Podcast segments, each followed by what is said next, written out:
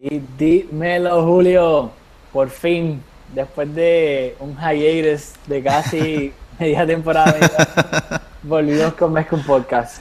Segunda temporada, los avances de la tecnología van a hacer que, ahora se nos haga más fácil. Bueno, le queremos pedir disculpas a nuestros noventa y pico oyentes por episodio, ya que la temporada pasada nos quitamos a mitad, pero pues por circunstancias personales y en verdad que se nos hacía demasiado difícil estar haciendo el podcast y largo. Tuvimos que parar, pero mira, volvimos duro ahora. La producción era difícil, pero ahora, ahora se nos va a hacer más fácil. Comenzamos con. ¿Con qué quieres empezar? Se fue Neymar, yo creo que eso es lo que todo el mundo probablemente quiere hablar. Eh, la gestión de, de Robert, ¿con qué empezamos? Bueno, yo creo que es que es bastante obvio, no podemos empezar con. No vamos a empezar hablando de Semedo, hay que empezar hablando de Neymar, aunque Semedo y Neymar se conocieron poco tiempo, pero tuvieron un poquito de historia ahí, por poco se enredan a pelear. Este, yo creo que... ¿Hay vida después de Neymar? Yo creo que sí, pero todo depende en cómo el Barcelona gaste los 222 millones de euros. O sea, ya no vamos a entrar mucho en detalle, pero pues se sabe, Neymar ya no es jugador del Barcelona, ahora es jugador del PSG, el PSG que pagó su cláusula de rescisión, los 222 millones de euros le dieron un cheque al Barcelona, ya que la liga y Tebas, el presidente, son un papelón y no quisieron aceptar el, dinero de la cláusula, se negaron y pues después los abogados de Neymar fueron a la oficina de Barcelona y dijeron, mira, aquí tienes el cheque de 222 millones, Neymar, cheque, se fue, a Rivederci. Pero te pregunto, ¿verdad? Aparte de la cuestión de, cómo se va a administrar el dinero, la, la, parte estrictamente deportiva, ¿tú crees que, o sea, tú, sabes lo que yo pienso, pero quiero saber lo que tú piensas? Eh, ¿Qué falta va a hacer Neymar en el campo? Eh, ¿Cómo tenemos que tácticamente ajustarnos a que ya no va a estar él y va a ser otro jugador con otras cualidades totalmente diferentes? Bueno, yo pienso que va a ser, yo para mí, y yo te lo decía antes, para mí Neymar es el mejor, el segundo mejor jugador del mundo ahora mismo.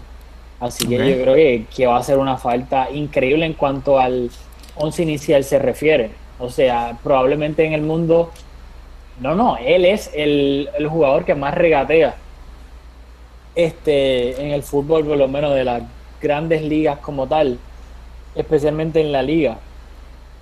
Y la capacidad que Neymar tiene para irse de su defensa y que eso haga que todo este, el resto del equipo contrario tenga que colapsar para pues, defenderlo, abre espacios para, perdón, para los demás.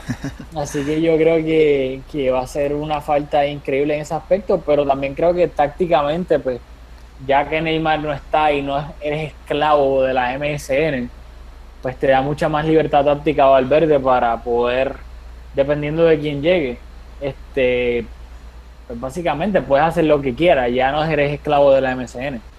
Claro, yo pienso que en, cuestiones estrictamente deportivas, o sea, Neymar es probablemente, como tú dices, uno de los mejores 3, 4 jugadores del mundo, 5, vamos. Pero, aparte de que es un jugador con, con, muchas destrezas, no me parece que tiene como un talento especial, algo que vamos a extrañar, como por ejemplo Messi tiene, que es Messi, que aparte de anotar los goles hace muchas otras cosas. Busquets tiene algo que es especial, tiene algo que, que no lo encuentra en otros jugadores. Yo creo que Neymar lo que tiene especial es que aparte que tiene el regate y tiene el gol, hay muchos jugadores en el mundo que pueden ser tan gambeteros como él o quizás más gambeteros, pero entonces cuando llegan frente a la portería no terminan la jugada como él. O hay jugadores que terminan la jugada mejor que él, pero no pueden empezar la jugada desde atrás. Yo creo que eso es lo que él tiene y jugadores así no hay muchos en el mundo. Pero dicho eso, hay otros jugadores que pueden, yo creo que llenar ese rol. Yo no creo que la salida de Neymar es algo que sea no, creo que nos va a hacer el hueco que mucha gente está especulando que nos va a hacer. Yo estoy súper tranquilo con, su salida. Yo lo que pienso que va a pasar es que lo leí en Twitter, no, no puedo darme crédito, pero estoy totalmente de acuerdo con eso, que decía que con la salida de Neymar, el 11 inicial del Barça se debilita, pero eh, la plantilla gana en calidad. Obviamente, pensando que el Barça va a fichar 2, 3, 4 jugadores de calidad con el dinero de Neymar. No sé si estás de acuerdo con, ese, esa no, No, o sea, eso es, eso está, eso es dado. O sea, por un jugador vamos a probablemente fichar a tres jugadores. Así que vamos a hacer una plantilla más profunda. Y ciertamente no vamos, el once inicial no va a tener la misma calidad, pero yo creo que si se hace una buena gestión, no vamos a fichar a un jugador que el, la caída, ¿entiendes? Sí, sí, a eso es lo que me refiero, que nosotros siempre le hemos hablado de que, por ejemplo, comparando al Barcelona con el Madrid, de que siempre el, Barcelona uno contra uno le puede ganar la mayoría de los partidos al, al Madrid porque el Barcelona tiene mejor 11 que, que el Madrid. Así que 11 contra 11, el Barcelona probablemente va a ganar la mayoría de los partidos. Lo que siempre criticábamos era pues la calidad del banco de uno contra el otro. Claro, no, y, eso y eso ah. está yo estoy de acuerdo con eso, o sea, eso no hay duda, pero yo no creo que si de nuevo, si el jugador que entra, ¿verdad? Siendo las posibilidades que tenemos que las vamos a discutir ahora uno por uno, ¿verdad? Si es alguno de los que se está especulando, me parece a mí que la caída en calidad de Neymar, al que sea que venga, aparte de que vamos a ser más profundo, no va a ser algo tan notable como si, por ejemplo, se fuera Messi. Que se va a sentir mucho más, entiendo yo, por la manera en que Messi juega. No es cuestión de que uno sea más talentoso que el otro, ¿verdad? Que yo pienso que Messi es más talentoso, pero por el rol que tenía Messi, eh, Neymar en el equipo, me parece que cuando venga el otro, va, eh, ¿verdad? Va a haber, no vamos a ser tan, un equipo tan fuerte, pero no creo que se sienta tanto. No, no, yo, yo, eh, yo estoy de acuerdo en eso. Y puede ser lo que va a pasar, que tal vez el Barcelona con él, por ejemplo, el 11 de gala, vamos a ponerlo, con Neymar en el en él contra el Madrid, yo pensaba que el Barcelona le podía, podía ganar al Madrid casi todos los partidos. Sin él, pues tal vez ahora hay un poquito menos de incertidumbre, ¿sabe? Un, poquito más de incertidumbre en cuanto a eso se refiere. Pero si el Barça ficha a los nombres que se están barajeando, por lo menos a tres, pues claramente va a ganar en calidad. Porque no es lo mismo ahora que tú tengas la opción de poner a Coutinho, a Dybala o a Dembele o a Seri si llega, que decir, ah, Diandre se te lesionó Iniesta o Rakitic, ¿quién tengo en el banco? André Gómez, Denis Suárez. Oye, te pregunto, es bastante evidente que no tenemos un libreto. así que te voy a traer un poco a los leones, pero confío en tu memoria que tú siempre te acuerdas de estas cosas los pells de lesiones que ha tenido Neymar, ¿recuerdas alguno largo y los más o menos los resultados que tuvimos? No, me estás tirando la bien específico. Pero fíjate, yo, la memoria me puede fallar, pero así por encima, yo no recuerdo un spell largo, largo, largo de Neymar lesionado. Que eso es algo que tampoco se habla mucho de él para darle, para alabarlo, que Neymar no es un jugador que sea muy injury prone y eso era lo que se pensaba al principio de que como era tan flaco, no iba a poder este, aguantar el nivel físico de Europa. Pero Neymar es algo que tienes que aguanta cantazo bastante bien. O sea, las veces que yo pienso que se perdió tiempo fue tal vez se dobló el tobillo en la primera temporada y se perdió como un mes y pico, tal vez dos. Pero así por encima de, ¿sabes? Por encima yo no recuerdo un tiempo que Neymar se haya perdido bastante por lesión. No, yo tampoco recuerdo, pensaba, pensaba que tú te ibas a acordar, pero... No, no, no. no. vamos, ya, vamos, ya Neymar es pasado, vamos a hablar de los nombres que se está especulando que podrían llegar al Barça. mira, lo más interesante, ya Neymar, whatever, se fue ni modo, no, se fue. Así que lo más que interesa ahora es ver qué va a pasar con el dinero de... Claro. Pues, vamos a hablar de eso. Se está mencionando Dembele, Cautiño, Dybala, Íñigo recientemente, yo no lo había escuchado, Grisman, Seri, Paulinho. O sea, Íñigo a mí me da risa porque Íñigo salió súper random de la nada. Como de la nada. Y probablemente va a ser el primero que va a llegar porque es el más fácil en cuestión de en cuestiones ¿verdad? de pues, prácticas de, de, cómo se manejan los, fichajes. Yo creo que es el más fácil porque se podría pagar la cláusula y, y sería jugador de nosotros. A mí este... que momento dice que no, Íñigo Martínez. Y todo el mundo como que, ¿what? Como que, ¿dónde salió Íñigo? y es como que, ah, la cláusula 30 y tú como que, ah. Yo, fíjate lo que yo pienso antes de hablar de Íñigo, lo que yo pienso como jugador de él, siempre que, desde que empezó a, salir el rumor de Neymar, pues, empezamos a hablar, pues, ¿con quién lo podemos reemplazar? Que si Cautiño, que si Grisman. Y yo no había pensado que realmente es bastante inteligente fichar un central de, garantía. Y cuando lo vi, como que dije, contra, qué bueno que hay alguien que se dedica a esto más que yo, porque realmente nos hace falta. Y es bueno que con el dinero de Neymar, pues se refuerce también esa línea. O sea, yo había pensado de que nos hace falta un central, pero como en todo el verano no se había hablado absolutamente nada de un central, yo dije, pues esta gente lo tiene o bien callado o literalmente no están pensando en un central porque tú estás con Piqué y un Titi, que claramente son la pareja de centrales titulares. pero sabes, Barcelona cuántos juegos al año juega, 60, 70, casi esa cantidad, y no te van a jugar, mira, por lesión, por fatiga, el, por suspensión, y tú no puedes pretender que un partido importante, ya sea de octavos en adelante de Champions, que un Titi no pueden jugar por la razón que sea, y que tú te vas a jugar octavos de Champions en adelante con Macherano o Marlon, que Macherano claramente ya desde hace años no tiene el nivel para ni cumplir decentemente. Pero Macherano, no, te emociones, pero por, porque Macherano no va a ser el, tercer central, ahora va a ser el cuarto. Pero te garantizo que esto es lo que va a pasar. Si Íñigo llega, va a ser el tercer central sin duda. Y eso va a hacer que Macherano va a ser el segundo mediocampista defensivo cuando, si se juega con un solo pivote defensivo, él va a ser la segunda opción. Pero tú sabes lo que pasa, yo, yo tal vez esté como que la soñando con la organiza. Tú sabes que nosotros no somos muy fan, a pesar de que parece que todo el barcelonismo de Sergi Samper, que después olvida, ah, iba a ser el próximo Busquets. Pero yo, en estos momentos, yo prefiero a Sergi Samper antes que a Macherano si Busquets se lesiona, esperemos que no, o por lo que sea, si Busquets no juega, yo prefiero que le den los minutos a Sergi Samper antes que a Macherano ahí en medio campo. Pero... Estamos hablando, del mismo Sergi Samper que en el B le perdió el puesto ante Gumbau. Sí, pero... Hace un par de añitos. olvídate, pero el punto es que yo lo prefiero a él antes que a Macherano. Ahora Macherano o sea, ya lo que podíamos decir antes de él ahí, un plus de que no, Macherano físicamente te recupera balones, te llega, te defiende. Ya Macherano ni siquiera hace eso. So, lo único bueno que hacía, ya no lo hace. So, técnicamente siempre ha sido un cero a la izquierda. Y el único plus que te daba, que te decía, olvídate, pues, recupera balones y defensivamente, tampoco hace eso. So, para tener un tipo que no te da ninguno de los dos, prefiero tener a Sergi porque te da el toque, aunque no te defienda. No, o sea, yo estoy de acuerdo contigo y creo que fue un tweet que tú me mandaste hablando de, de, cuando empezó Busquets, los errores que cometía. Yo, estoy de acuerdo con tener a Sergi Samper y desarrollar un jugador porque Macherano pues ya, tiene su edad y aparte que nunca ha tenido las características que nosotros buscamos en un pivote. Pero vamos, o sea, en una temporada donde estamos, o sea, nosotros no estamos en un proceso de transición, nosotros aspiramos a todos los títulos, experimentar con Sergi Samper, no sé. Y si no llega Paulinho, yo estoy seguro que, que Sergi Samper no va a ser la segunda opción en esa posición.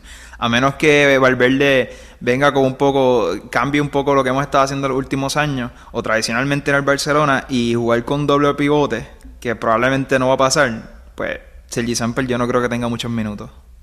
Veremos, veremos. Pero cuando nos dimos un poquito, porque estábamos hablando de los centrales y de Íñigo, honestamente, el, cual, el cuarto central, yo pienso que no debería ser Macherano, que debería, ser Marlon, y que poco a poco, tú mismo lo dijiste, el Barcelona no está en una posición de, de transición, de darle un montón de minutos a jugadores jóvenes.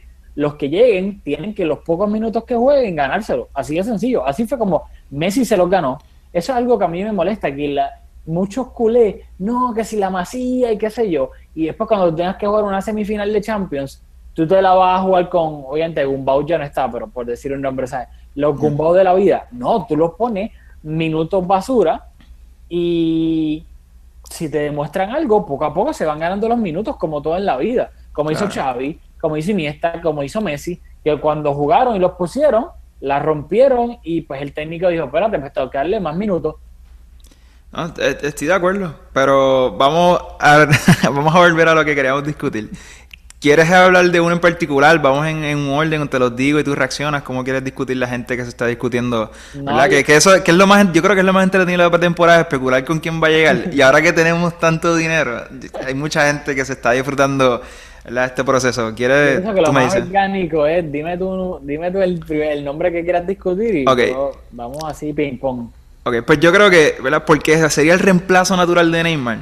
Pues yo creo que deberíamos empezar hablando con la persona que se está especulando que va a ser el, que va a reemplazar esa posición particular de él, que es, Dembele. Eh, ¿Qué me dices de Dembele?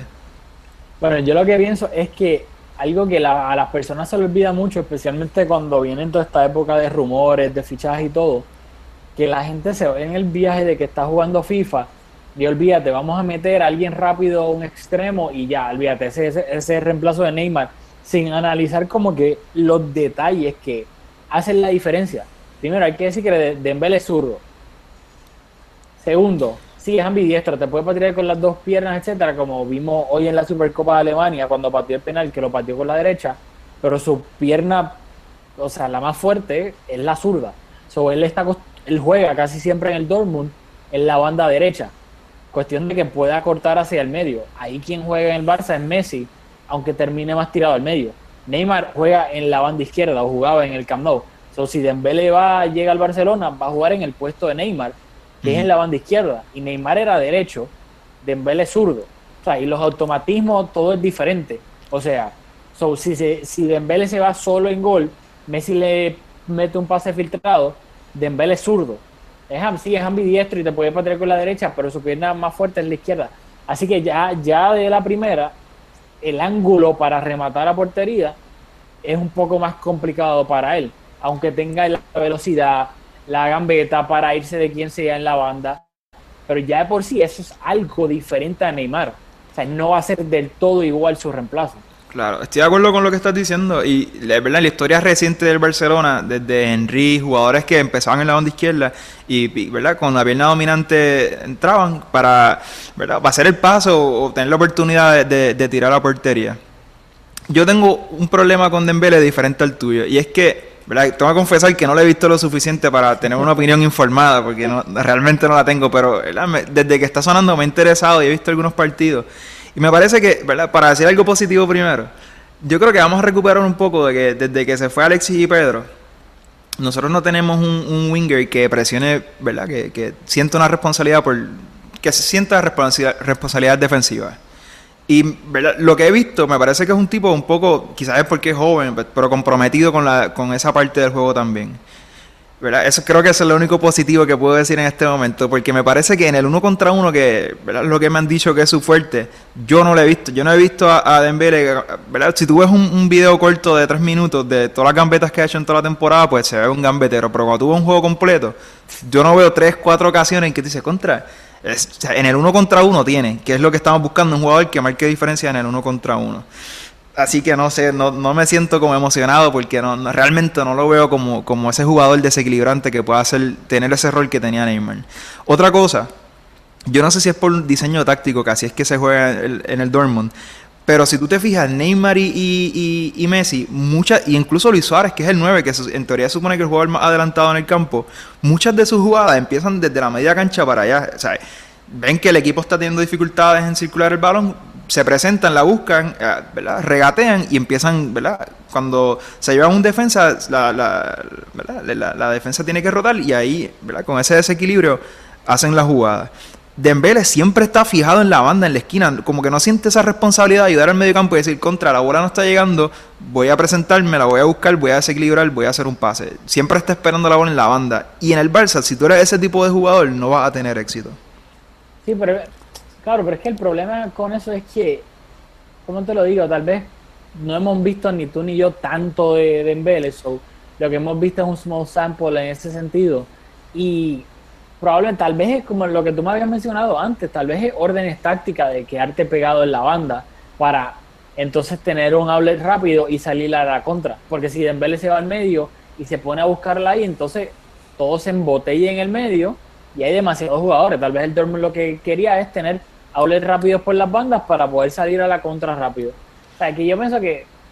Estoy de acuerdo, pero ponte a pensar cuántas veces, y pasaba mucho, Neymar coger una falta porque fue al medio campo a buscar la bola, ¿verdad? De espalda a la portería le daban el, el, balón y, venía el, lateral derecho y le daba una falta. Como que no tiene esa imagen bien presente de Neymar tratando de ayudar al medio campo buscando el balón más arriba. Sí, lo tengo. Y no, y no tiene que ser en el medio, o sea, tú puedes permanecer en la banda. Yo entiendo que hay técnicos que le gusta tener a, su, a sus wingers en la banda, pero lo veo como que muy, muy profundo. Yo, me parece que hay jugadores que sienten más responsabilidad por participar en la creación del juego y en el Barça todo el mundo participa. Y si tú eres un jugador que no tiene eso, creo que se te va a hacer difícil si, si eres un jugador más directo, adaptarte a jugar como juega el Barça.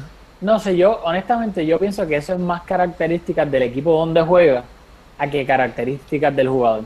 Yo pienso que él se puede acoplar a eso en el Barça. ¿Es de una lo posibilidad? poco que he visto, claro. Pero pienso que es más tipo por cómo juega el Dortmund, que o presionan arriba bien rápido, eh, bien alto, perdón, o se meten todos atrás y esperar una contra rápido con Aubameyang o él y rápido abrir a las bandas, etcétera. Entonces, yo pienso que eso es más características del Dortmund que de, que de, Aubameyang.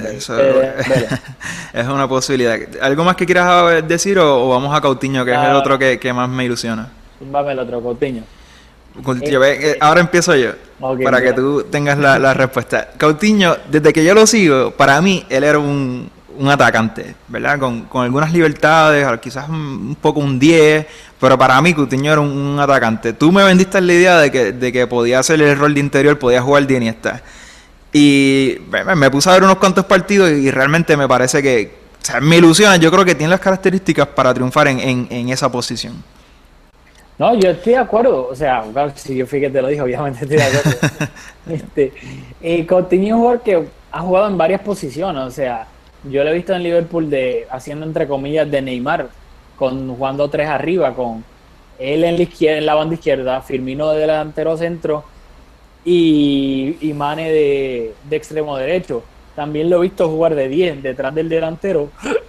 es el vino, sorry. Se me estaba tomando medio hipo. Y también lo he visto interior, en un 4-3-3, haciendo entre comillas de yo pienso que es un jugador tan bueno técnicamente, con buen primer toque, el balón se le queda pegado al pie. Y también tiene algo que es bastante parecido a Iniesta, por eso obviamente no es tan Xavi, que es la capacidad de acelerar rápido y quitarse defensas de encima con el balón en el pie. Por ejemplo, Xavi lo hacía, pero dándose la vueltita mágica, bien posicionado. Xavi no era que con el balón en el pie aceleraba y se iba de alguien. Iniesta sí, con la buena técnica que tiene, se gambeteaba a la gente y se iba y daba, entre comillas, ese último pase. Y yo pienso que Coutinho es bastante similar en ese sentido.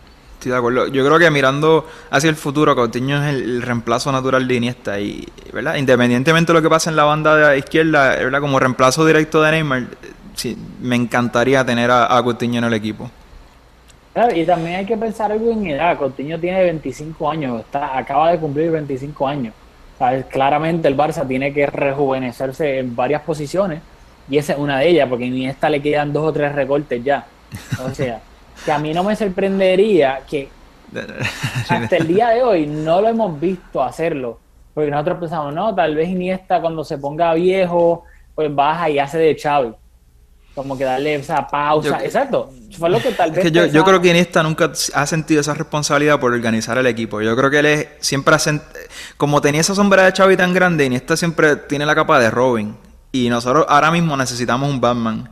Y yo no creo que Iniesta, aunque con más madurez y con más años y menos piernas, yo no creo que pueda hacer ese rol porque su cabeza no está, su, mente es crear, eh, distribuir, eh, crear ocasiones de gol. No lo veo repartiendo el juego desde un poco más profundo. Por eso, eso es lo que me refiero, que antes pensábamos que tal vez él podía, pues cuando Xavi se fuese, cuando Iniesta estuviese más mayor, pues hacer esa, ese entre comillas rol de Xavi, pero hasta el momento en toda su carrera no lo hemos visto. Así que tampoco es como que podemos pensar que Coutinho va a tomar ese rol y que él va a bajar al lado de Busquets o más cerca y hacer de Xavi porque nunca lo ha hecho en su carrera. Estoy de acuerdo. hablando de Xavi, ¿verdad?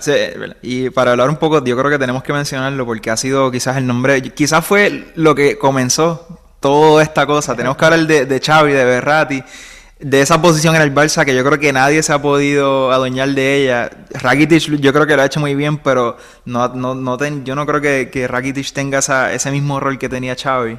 Eh, ¿Qué pensaban de todo este fiasco de Berratti? Pues que es triste que fuimos por... Básicamente nosotros fuimos por Berratti y terminamos sin Neymar. Básicamente. Pero tú, tú, crees que, fue consecuencia una, una, cosa de la otra? No, no, en verdad yo pienso que fue casualidad, o sea, bad luck. Pero da risa bonita ver que Fisco que no. Este verano, olvídate, sí, el Barcelona compraba Berratti, él salía con la portada del Mundo Deportivo, ya, eso está hecho. Y al final, cuando vienes a ver todo, nos quedamos sin Berratti y sin Neymar.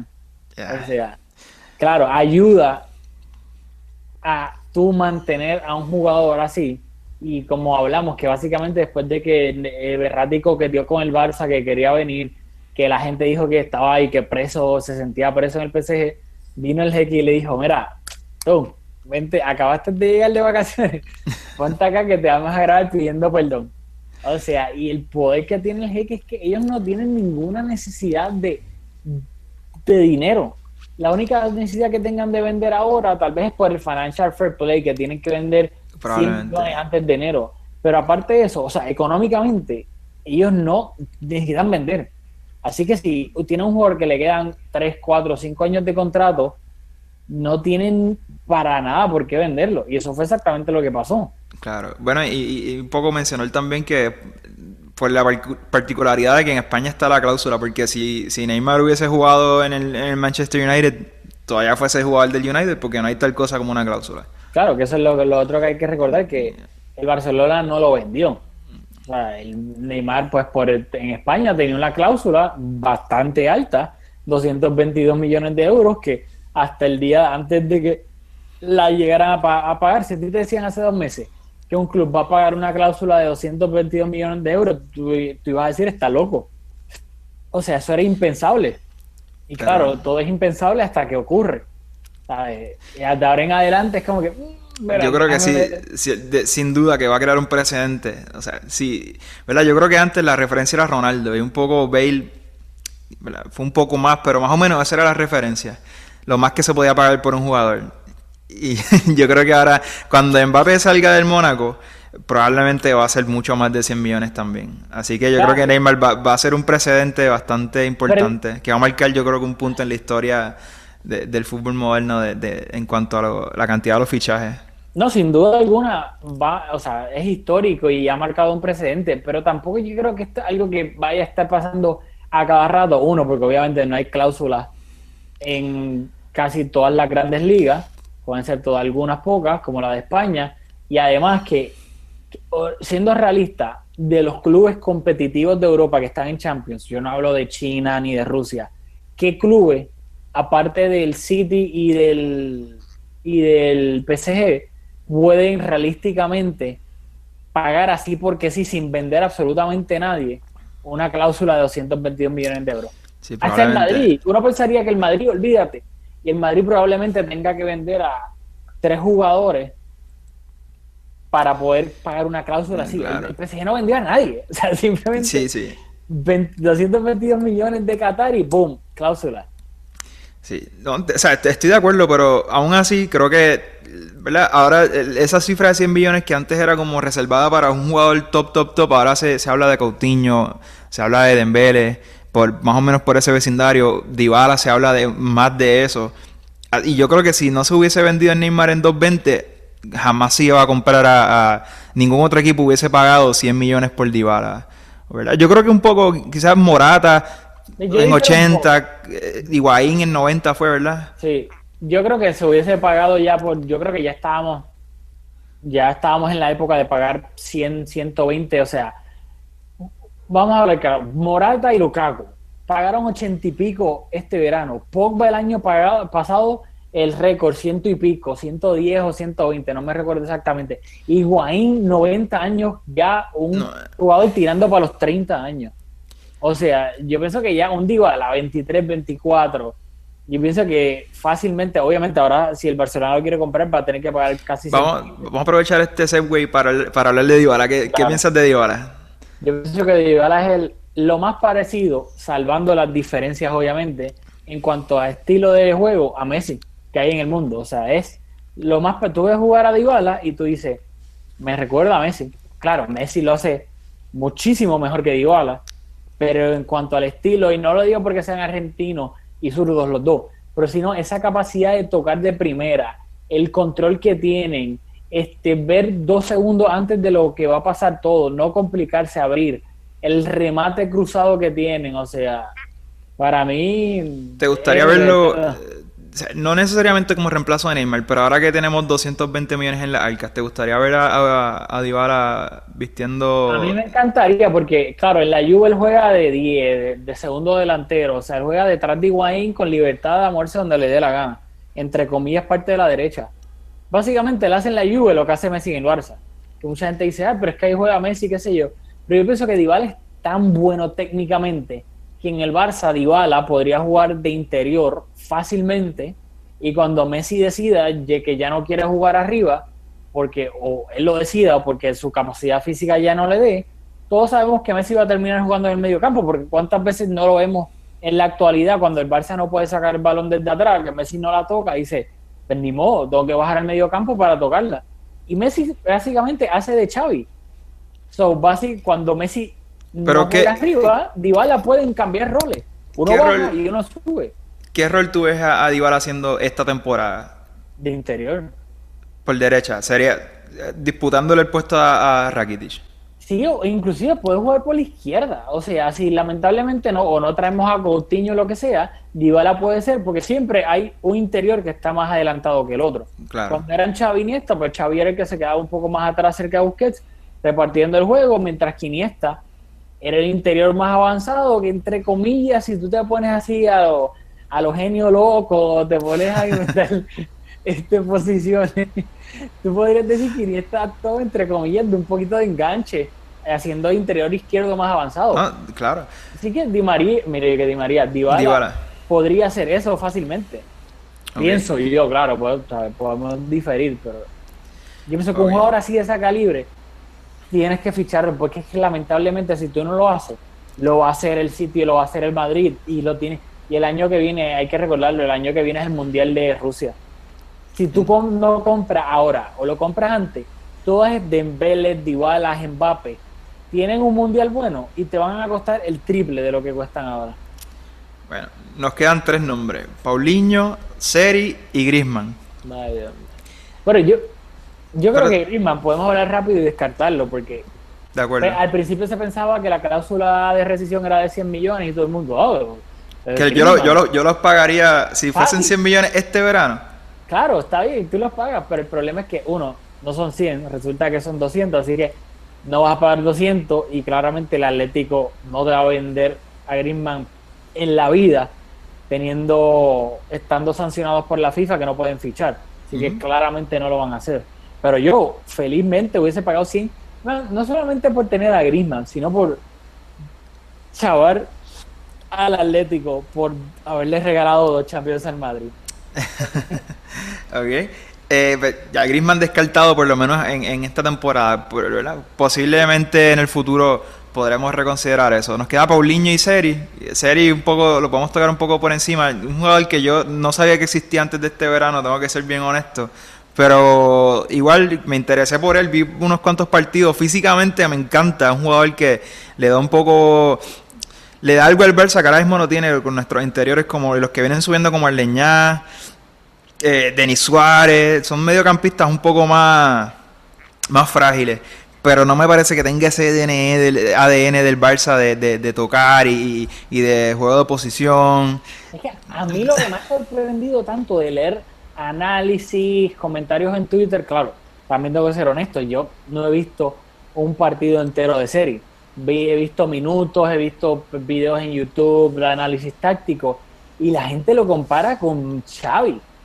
Lo que pasa es que estadísticamente... Claro, por una cosa estadísticamente... Claro, claro. Por, eh, pase, por ciento de pases acertados, que no sé qué. Pero una cosa es las estadísticas que son te podía dar el 94% de pases acertados porque se la pasaba a, a Piqué para atrás pues eso es lo que, esa es la impresión que me dio con Seri, que por más que participaba en la, en la ofensiva, no me parece que, que era tan contundente. Eh, y quizás por eso los números pueden parecer un poco inflados, pero aunque tenía mucha influencia porque el juego pasaba por él, pero no me pasaba que era muy, no me, no me parecía un jugador contundente, un jugador que, que podría integrarse al Barça. No, no sé, prefiero honestamente, me gusta, me, me, hace ilusión un poco tener ese tipo de jugador rápido, fuerte, aunque es un jugador pequeño, no un jugador corpulento, pero es un jugador que, que, que juega con mucha intensidad. Eh, Paulinho, hemos tenido nuestras diferencias yo creo que si Paulinho llega a ser el reemplazo de Piqué, de, de Busquets, a mí me encantaría. Me parece que es un jugador que tiene unas características que, que ahora mismo no tenemos. El reemplazo de Piqué probablemente es Sergi Roberto, sigo diciendo Piqué de Busquets, Sergi Roberto y Macherano. Y Paulinho tiene unas características que no tiene ninguno de los dos. A mí me encantaría que llegara eh, para ser el reemplazo de Busquets. El problema es que, uno, Paulinho tiene 29 años y va a costarse, si es cierto todo lo que dice, 40 millones. Estamos pagando 40 millones por un viejo de 29 años que está jugando en China. Pero oye, es titular, es, titular en la selección. O sea, no, tampoco es que, ¿sabes? No está jugando en la MLS y... No es cualquier selección, es Brasil. O sea... Que y lo hace muy bien, y lo hace muy bien. Hay que tener eso en cuenta, pero Brasil tampoco es que te juegue estilo Barcelona, ¿sabes? Brasil es un equipo que te juega, te puede tocar, claro, por la calidad de los jugadores que tiene, que la mayoría son cracks, pero también te puede jugar a la contra. Y Paulinho está ahí repartiendo bofetas y puños feliz de la vida. Un Casemiro, es que yo, yo No, no, eh, él es mejor que Casemiro. No, es Casemiro, no es Casemiro. Paulinho un, un poquito más, pero Casemiro es un, Paul, un, es un Paulinho. Paulinho es un Casemiro de la vida, pero más viejo. Y es lo que yo digo, si tú vas a estar 40 en Paulinho con 29 años, guárdalo o busca a alguien, o sea, tiene que haber, eso tú lo dijiste ahorita. Es un serie quizás. Busca a alguien, tiene que haber alguien en el planeta Tierra que sea igual que Paulinho y no tenga 29 años, ni haya que pagar 40 millones. O sea, si tú vas a pagar 40 o 60 o 70, mira, loco, búscate el relevo Busquets, búscate a Julian Weigl del Dortmund, o algo así, o sea, búscate el heredero de Busquets, que Busquets que tiene 29, 30, lo que sea, y poco a poco que vaya, Busquets lo vaya coaching, etcétera. Pero 40 por Paulinho, ese, ¿sabes? De 29, hermano, no sé, yo... Pero vamos, eso es una cosa que, creo que lo, mencionaste, pero nosotros, quiero hacer la, la, salvedad que estamos especulando sobre las especulaciones de la prensa, que sabemos que lo que... probablemente todo lo que nosotros estamos hablando aquí no, tiene ningún sentido porque esos jugadores no están vinculados de ninguna manera al Barça. Pero bueno, yo creo que estamos en verano, no hay partido, así que es lo más entretenido. Y lo otro que estamos, yo creo que hemos hecho un ejercicio de hablar de los jugadores sin hablar del precio, porque en este momento, dado que el mundo entero sabe lo que tenemos en el banco. Nuestras cuentas son bastante transparentes ahora mismo. Pues yo creo que el dinero, yo creo que es algo un poco secundario en este momento porque yo lo estoy viendo más como, vamos a decir que llega eh, Coutinho, Dembele y Íñigo Martínez yo estoy viendo que cambiamos como si fuera en otro deporte que tú puedes cambiar jugadores, cambiamos tres jugadores por Neymar, no lo estoy viendo como que pagamos 100 millones por Cautiño, porque si tú lo piensas así, tú dices, es una locura, porque Cautiño probablemente no vale 100 millones de euros, pero si lo ves como que estamos cambiando a tres jugadores buenos por Neymar, pues yo creo que hace todo el sentido del mundo. No, yo estoy de acuerdo en eso, pero el problema es que hoy en día, o sea, ya lo, lo, hablamos hace poco, hace minutos, o sea, los traspasos, las cifras ya son absurdas, o sea, mínimo sí, pero, que pagar 100 millones, o sea, Coutinho... Pero Coutinho no, no es un jugador de 100 millones. No, no. y, y, de, y, de, y, de, y Dembele eh, cuesta menos que, que, o sea, pero vamos, o sea... ¿Sabes? no sabes ni qué decir, pero el, pro, el problema es ese, es el mercado, o sea, si te si tú, el City compró a, Mendy, fue, por cinco, a Kyle Walker. Kyle Walker gastaron 50 millones de libras en Kyle Walker, un right back. O sea, Kyle Walker, tú no me estás hablando de cuando el Barcelona gastó 30 y pico en Dani Alves, que Dani Alves venía de ganar dos Europa League con el Sevilla, venía de ganarle este, el Supercopa de Europa al Barcelona, de pasarle el rolo al Barcelona en la liga también. O sea, Daniel Alves era un jugador consolidado en la liga, en Europa, todo. Y aún así, pagar 30 y pico por un lateral derecho, tú decías, eso es una locura. Y el City ya paga 50 y pico millones de libras por Kyle Walker. O sea, Kyle Walker. no, te, entendí la primera vez. El, mercado está caro, ¿sabes? Está un poco inflado, bueno, bastante inflado, sí.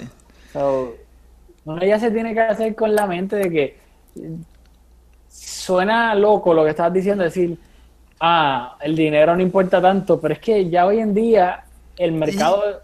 Y, en esta circunstancia particular de que, de que alguien pagó la cláusula por Neymar y tenemos 30 días para fichar, pues yo creo que, ¿verdad? El dinero, pues no lo puedes ver como, no, no, es, no es algo normal, así que pues tenemos que ajustarnos a esa realidad y, y ser un poco ¿verdad? Pasarle la mano un poco a, la gestión del club que va a empezar a gastar dinero que probablemente no, se justifica. Pero... ese, rápido, rápido, es que eso es exactamente algo que hay que enfocar. No es como cuando el, el Tottenham vendió a Bale, la Juve vendió a Pogba, este, cuando el Liverpool vendió a Luis Suárez, ellos lo vendieron, pero como ya ellos sabían que lo iban a vender, antes de que se hiciera oficial y todo el mundo supiera que tenían X cantidad de dinero, todo el Tottenham, el Liverpool y la Juve gastaron ese dinero antes. Para eso mismo, para que entonces los otros equipos no le pidieran más dinero. Y luego al final fue que vendieron al jugador y ya. Pero la diferencia es que el Barcelona no vendió a Neymar. Sí, esos otros clubes eh, tuvieron la ventaja de que hubo un poco un proceso de transición, un proceso de... ¿verdad? Fue algo un poco más metódico que, que de repente vengan y te quitan un jugador, te pongan el dinero en el banco y de repente tienes 30 días para, para resolver. Pero no es lo mismo. El único, o sea, si algo se le puede criticar a la Junta, tal vez es que fueron demasiado tercos, en el sentido de que debieron darse cuenta tal vez un poco antes de que esto no tenía remedio. Y Pero tú crees que, o sea, si ellos hubiesen negociado y hubiesen vendido a Neymar con cuatro años de contrato, con, ¿verdad? y hubiesen vendido a Neymar y, por ejemplo, cogido un Draxler o un, Di María a cambio, ¿verdad? Porque Berrati, no vamos a especular con Berrati porque no, no estaba en la mesa, no iban a salir de Berrati, pero quizás hubiesen dado un Lucas Silva, eh, Lucas Moura. Moura eh, eh, sí. este, ¿tú, ¿Tú crees que...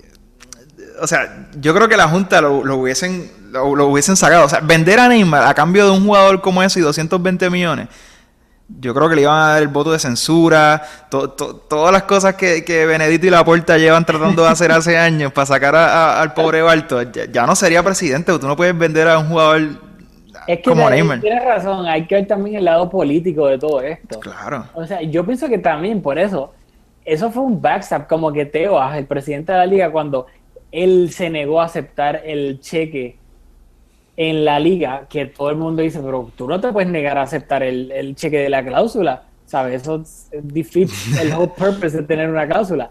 Yo pienso que básicamente Teba, o sea, le quiso hacer la camita a Bartomeu porque entonces que estaba obligando a Bartomeu que si después al final el Barcelona terminó entre comillas aceptando porque supuestamente en el contrato habían dicho que si llegaban con el dinero pues Neymar se podía ir, lo habían pactado supuestamente pero políticamente hablando, Tebas le tiró la cama a Bartomeu, porque lo estaba obligando, si eso no hubiese existido, a negociar por Neymar. Y es lo que tú dices, entonces, ¿quién hubiese quedado mal frente a todo el mundo como que vendió a Neymar. Yo, yo no sé si esa fue la intención de, de Tebas. Yo creo que Tebas estaba tan confundido como el resto del mundo con la, cláusula y los impuestos, que todavía es un misterio dónde va a pagar impuestos el, el, PSG, cuánto van a pagar de impuestos. Yo creo que yo no sé si yo puedo hacer esto. Y es curioso que, porque ahorita vi en Twitter un tweet que tú le diste favorite y lo leí de un experto de una firma en Madrid Ah. Y el tipo no contestó ninguna de mis preguntas. Como que ah, tú eres un abogado en, materia tributaria. Nadie entiende que, cuál es la que hay con el impuesto de Neymar. Pero bueno, vamos a ir, vamos a ir dándole forma a esto. Eh, creo que podemos un poco hablar de Semedo este, y de Deulofeu y, y, ir encaminando el, este episodio. No, yo creo que, por ejemplo, Semedo. El Barça necesitaba fichar a alguien de lateral derecho. O sea, el Barça no tenía un lateral derecho el año pasado, se la jugó, se fue Dani Alves, que sí, eso es otro tema aparte, si, estaba todavía apto para jugar en Barcelona, bla, bla. Tú dices que no, yo digo que sí. Pero el punto es que se la jugó y se fue y no lo reemplazó con un lateral derecho nato. Se la jugó poniendo a Sergi Roberto, que era un mediocampista, un interior. y a Alex Vidal, que lo reconvirtió, era extremo en el Sevilla y en los últimos meses lo reconvirtieron a lateral derecho. Y por eso fue que lo fichó el Barcelona. Y te la juegas así, de una manera tan arriesgada, con dos jugadores jugando fuera de posición, que sí, al principio alabábamos a Sergi Roberto y yo la alababa, pero después nos dimos cuenta de que no es lo mismo tú jugar en el Camp Nou contra el, el Chucuchucu, el Leganés, etcétera, a que tú jugar una semifinal de Champions contra el PSG que tienes que enfrentarte a Draxler eh, eh, y a extremos de clase mundial. Bueno, en una semifinal de Champions contra el PSG, Sergio Roberto metió un gol determinante. en unos cuartos, en unos, en unos octavos de final. Ah, me, disculpa, por eso me gusta hacer podcast contigo porque pues, me siento puedo hacer reckless y tú siempre me corriges. Pero yo, o sea, yo creo que yo estoy un poco más. Yo, yo siento que Sergio Roberto lo hizo un poco mejor de lo que a lo mejor tú estimas, pero sí, de acuerdo, o sea, él no es un lateral derecho dicho eso, y, y Alex Vidal tampoco, pero yo no sé si nuestra respuesta era Semedo. Yo, yo creo que fue un ah. poco precipitado yo lo que he visto de Semedo no, no, no, me, no me hace mucha ilusión. Bueno, a mí me hace más ilusión porque yo digo, sí, con Alex Vidal y Sergi Roberto estuvimos peleando por casi toda la temporada pasada. Semedo sí es un lateral derecho, mm, o por lo menos mejor. No estoy diciendo que vamos a tener el reemplazo del Dani Alves del 2009, pero claramente tenemos un upgrade a lo que teníamos antes. No, yo creo que sin duda Semedo va a ser, ¿verdad? quizás va a ser mejor que, que estos dos, pero no sé, vamos, no sé, le voy a dar el beneficio de la duda porque honestamente tampoco le, he visto tanto como para tener una, opinión informada, pero... Y además fue buena gente, o sea, no se puso a pelear con Neymar ni nada, ¿sabes? se le puso patrón el día de diablo, ya acabo de llegar aquí, yo no le puedo zumbar a Neymar ni nada, Sí, fue bastante por ahí. Eh, Deulofeu. Pues Deulofeu también es un jugador bastante controversial en el sentido de que es bastante sabido de que él no quería, no quería volver al Barcelona, porque pues, obviamente no lo culpo, cuando quería volver, Neymar todavía iba a jugar ahí, así que él dice, mira, ¿para que yo voy a ir? Yo no quiero conformarme y estar jugando minutos basura, pero no es como que le quedó ninguna porque el Barcelona lo recompró. Y... Claro, eh, tenemos un jugador que, ¿verdad? Como dices, eh, es conocido su, ¿verdad? su, su trayectoria en, en, cuestiones personales y en cuestiones de actitud. Sabe Dios lo que pasó con Luis Enrique, que lo votó antes de, empezar. Eh, también sabemos, porque es bastante evidente, que no quiere jugar en el Barça. En parte por lo que dice, porque por el Neymar, y eso de verdad ya es algo que ya no está sobre la mesa, ya el Neymar no está ahí, pero ciertamente vamos a traer un jugador de más jerarquía que él, o por lo menos un jugador que, que, que por lo que nos va a costar el, técnico se va a ver en la obligación de, ponerlo a jugar. Así que a mí no me hace mucha ilusión tenerlo en el equipo porque no quiere estar, no me parece que, tenga las cualidades, me parece que es un jugador talentoso, rápido, es de la cantera, sabe cómo se juega el fútbol en el Barça, pero no me parece un jugador espectacular. Así que... Pero, yo pienso que, claro, para esta temporada, pues, ya después son otros 20 pesos, pero yo pienso que lo hablamos, cuando todavía estaba Neymar, que si Neymar no estaba en el 11 titular, al Barça, el Barça no tenía ese recambio, obviamente con menos calidad, pero con velocidad. El Barça cuando Neymar no estaba se volvía mucho más lento y predecible, porque no tenía ese jugador que pudiese le tirabas un balonazo y te iba a llegar a él por claro, porque el, reemplazo por lo menos la temporada pasada de, de Neymar en esa posición era el Durán cuando estuvo healthy, pero lo hizo muy bien. Sí, pero no es rápido. Por eso no, pero eso es lo que quiero que, lo que estoy reafirmando tu, tu, mm. tu, argumento de que cuando no estaba Neymar jugaba al de Aturán, que lo hacía muy bien, pero un jugador con unas características totalmente diferentes. No, estamos totalmente de acuerdo y por eso es que a mí no me molesta por lo menos esta temporada este de Eurofeo. Y es que lo que pasa, si tú te pones a compararlo con pues, es, es imposible tú evitar las comparaciones con el Madrid porque es el eterno rival. Y todo lo que haga, si le va bien a uno y le va mal al otro, pues todo se exagera. Al que le va bien es el, el mejor equipo de historia y al que le va mal está en decadencia y se le acabó la época de éxito. Todo se exagera. Pero el Madrid te tiene a ver, que es rápido. Obviamente si juega, porque casi siempre está lesionado. Del banco te trae a Lucas Vázquez, que feliz de la vida sale del banco, no le molesta, es rápido, es un extremo que encara, tira centro y feliz de la vida, o sea, acepta su rol, todo lo contrario de Deulofeu, pero hace ese rol de Deulofeu, que eso es lo que yo pienso que el que Deulofeu, perdón a Lucas Vázquez, Deulofeu puede ser el Lucas Vázquez del Barcelona, eh, por lo menos en esta temporada. Bueno, si Deulofeu llega a ser el Lucas Vázquez de nosotros, yo voy a ser un hombre muy feliz. Así que nada, yo creo que hemos cubrido cubierto todos los puntos que nos planteamos. Así que, ¿algo que quieras añadir antes de cerrar? No, no, nada, decirle a toda nuestra fanaticada, esos noventa y pico de personas que nos escuchaban por episodio, que, que ya volvimos esta temporada y este vamos a hacer lo más posible para zumbar todos los podcasts después de cada juego, lo más rápido posible. Ya tenemos toda la tecnología, así que, nada, denle a ver, hasta ya se me olvidó un poco, no te voy a mentir. Eh, si tienen iPhone, vayan a la aplicación de podcast, que es la violetita, y tienen que poner mes con podcast, porque si no, pues no le va a salir. Y denle follow para que tú ahí le salgan todos los podcasts siempre.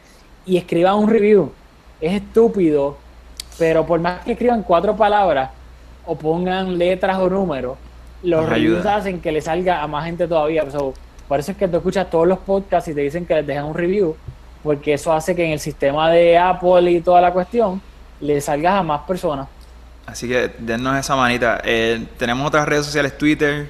eh, En Twitter, este, Mezcum Podcast también y Facebook. Así Y que, si no, Audioboom. Exacto. Y finalmente, esto estamos todavía en periodo de prueba, pero cabe la posibilidad de que esto también esté en formato de video. Así que puede ser que depende cómo nos vaya, nos puedan ver también. así que pueden tener, las, a las personas que no les gustan los podcasts y son un poco más visuales, pues cabe la posibilidad de que también nos puedan ver. Así que, porque estamos grabando esto a través de YouTube. Así que nada, algo con recorte que todavía estoy. llevo, desde, desde hace cuatro años tratando de buscar recorte perfecto. pero- seguimos en la búsqueda. Sí, queremos en la, en la búsqueda. Bueno, Rafa, Este, hasta la próxima. A los que nos escuchan, hasta la próxima. Y probablemente, probablemente bueno, con, con toda certeza del mundo, la próxima vez que, que nos escuchen, vamos a estar hablando del nuevo fichaje del Barça. Así que ya saben. Y nos vemos la próxima. Oh.